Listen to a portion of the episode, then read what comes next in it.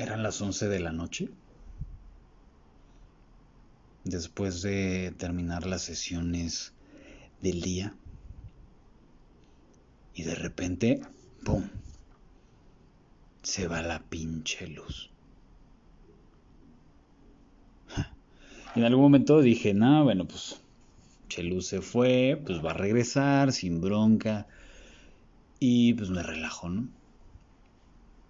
Pero de repente salgo y veo que hay luz enfrente, hay luz en otras casas y solamente en unas cuantas no hay luz. Y en este momento de mi vida no estoy tan miserable, bueno, no lo estoy, gracias a Dios, como para no tener para la luz. Entonces dije, ah, cabrón, pues si no tiene nada que ver con no pagar, eh, pues este servicio. Esencial, por cierto. Pero lo que primero, ante, ante la adversidad, lo primero que llegamos a pensar es, vale madres, tenía que hacer un buen de cosas, tenía que hacer, tenía que cocinar y bla, bla, bla, bla.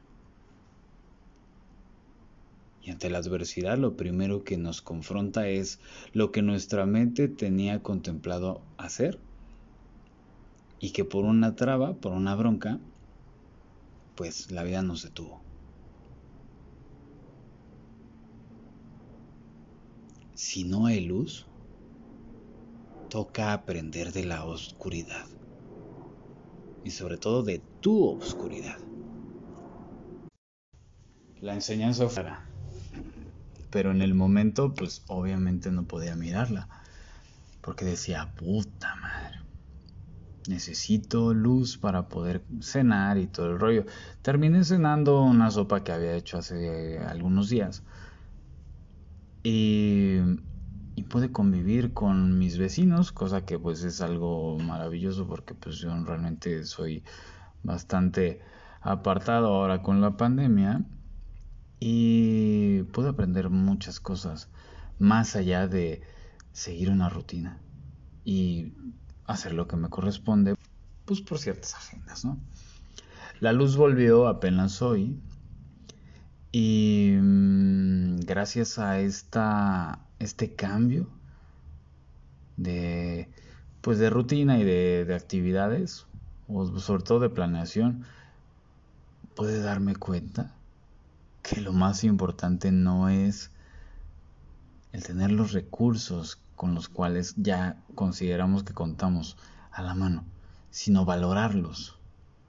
Valorar lo que tenemos, valorar a quien tenemos, abrir tu panorama. Y si actualmente no hay luz en tu vida, no trates de buscar más luz en otros lados sino antes de eso, conéctate con tu propia oscuridad. Conéctate con qué es lo que, con qué sí cuentas. Me puse a lavar los trastes. Estaba hecho un cagadero. Me puse a ver muchas cosas que me hacía falta hacer y que por llevar mi ritmo de vida pesado, no estaba dándome el tiempo de ir a lo simple, que lo simple es única y exclusivamente hacer lo que toque en el momento. Disfruté de la, de la paz del silencio y, bueno, es la paz del silencio que, que aporta también el silencio visual, la oscuridad. Por eso digo que ahondar en tu oscuridad también es una gran oportunidad para encontrar tu luz, para valorarla cuando toca. Y darte cuenta que la vida a través de la adversidad también es vida y es más, es una como una clase, como una lección que toca aprender para saber realmente enfocarte en el aquí y ahora, no en el pasado, que ya no es, ni en el futuro que, ya, que no sabes ni qué carajos va a ser.